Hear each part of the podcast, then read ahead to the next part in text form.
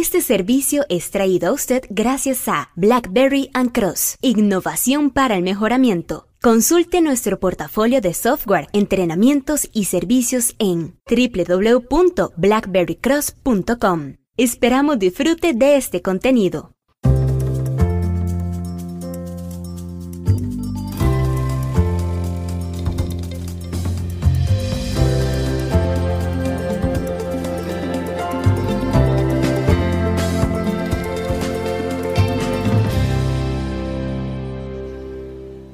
Muy bien, una pregunta inicial.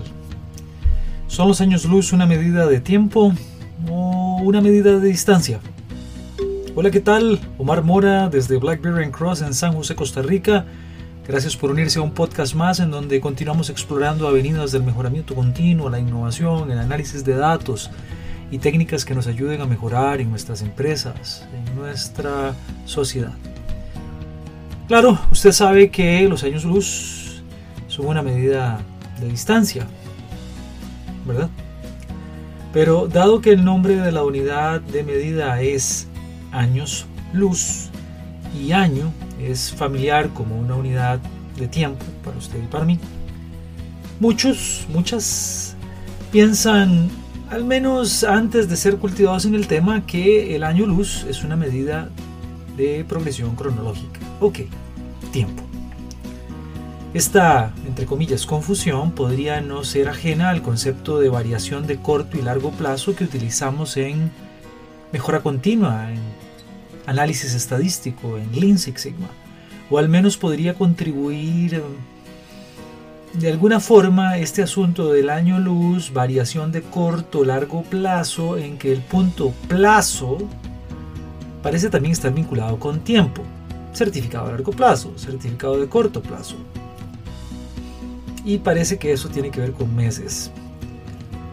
Porque alguien en el banco dice que seis meses es largo plazo, o un año es largo plazo, o tres años son largo plazo. Entonces, bueno, veamos un poco más.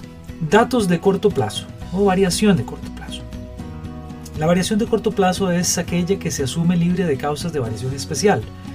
Es el nivel de variación natural de un proceso y algunas de las causas de variación inherente podrían o no ser entendidas, pero son, digamos, homogéneas. La variación de corto plazo se caracteriza por manifestarse en un lapso de tiempo corto. ¿Qué es esto de un tiempo corto? Bueno, no necesariamente piense en un segundo, piense en un, ni un minuto, ni tampoco en un mes. Piense en que el tiempo es corto en función de cuán homogénea es la variación en ese tiempo. Los datos de corto plazo son aquellos en donde las condiciones causales, fuentes de variación, no se saben, no se conocen, pero en general se mantienen constantes dentro de los límites de variación natural. Así entonces, por ejemplo, una máquina llenadora de botellas llena una botella e inmediatamente llena la otra. Las condiciones de variación que experimentó la botella número 1 son, en teoría, esencialmente las mismas que experimentará la botella número 2. La misma presión, la misma velocidad, la misma vibración, mezcla de producto, viscosidad, dureza, temperatura ambiente, vibraciones circundantes, etc. Otros elementos de variación conocidos o no conocidos se asumen constantes en el periodo de tiempo pero el periodo de tiempo no debe ser necesariamente segundos, minutos o meses, todo depende del cambio de las condiciones de variación. La variación de corto plazo se calcula para unidades, especímenes que han sido producidos, servidos, transados en orden secuencial y solo en ese orden, y que han sido experimentados, es decir, ellos como tal son la experiencia o el resultado de la experiencia de las mismas fuentes de variación, sin cambios asignables. Los datos de largo plazo, variación de largo plazo. No piense en la variación de largo plazo como si fuera un certificado de inversión a 10 años, no es el mismo concepto. La variación de largo plazo, datos con variación de largo plazo, sucede cuando tanto causas de variación aleatoria, conocidas o no, así como variación asignable o especial, afectan el comportamiento de la variable bajo estudio.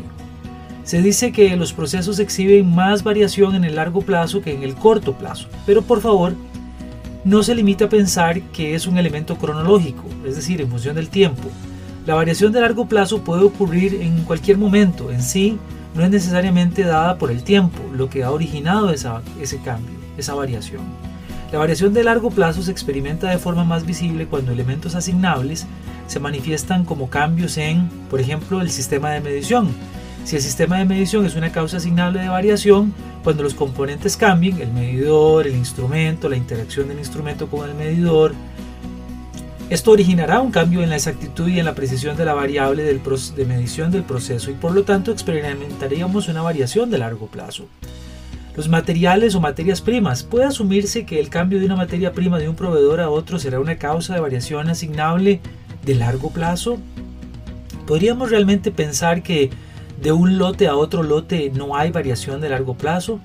Si la materia prima proviene del mismo proveedor certificado pero Puede asumirse que realmente un mismo lote de materia prima de un proveedor certificado no está compuesto por sublotes del proveedor, es decir, que el cambio de un lote de material por otro mantiene la misma forma de variación.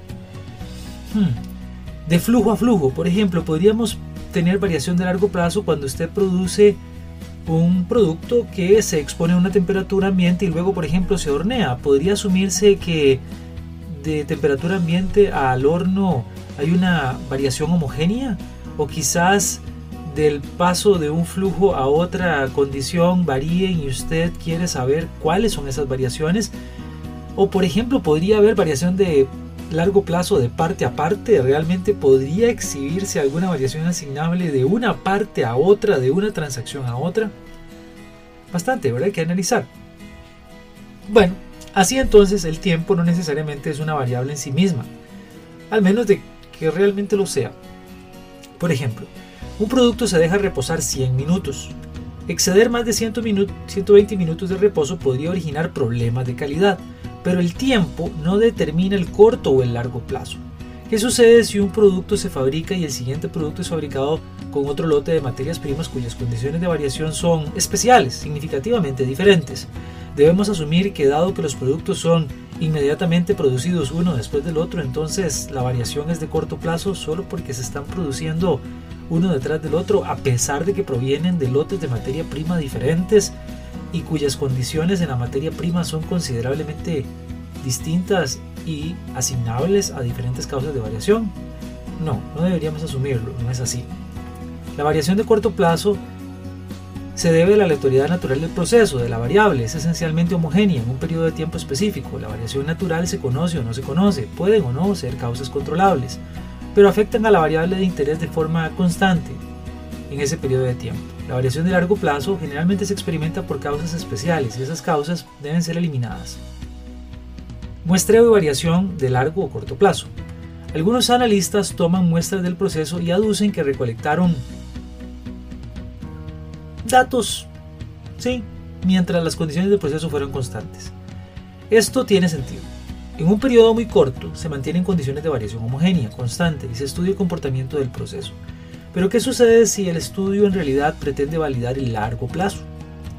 Bien, en ese caso se deben recolectar datos de largo plazo, ¿no cree?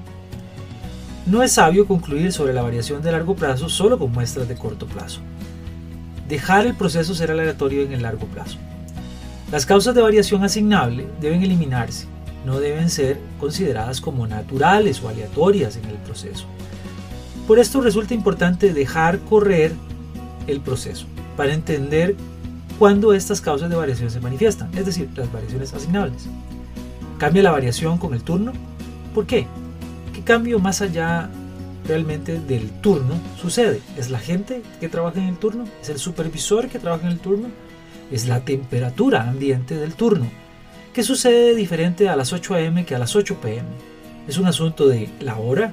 ¿Será acaso realmente algo como la humedad relativa que hay a esa hora?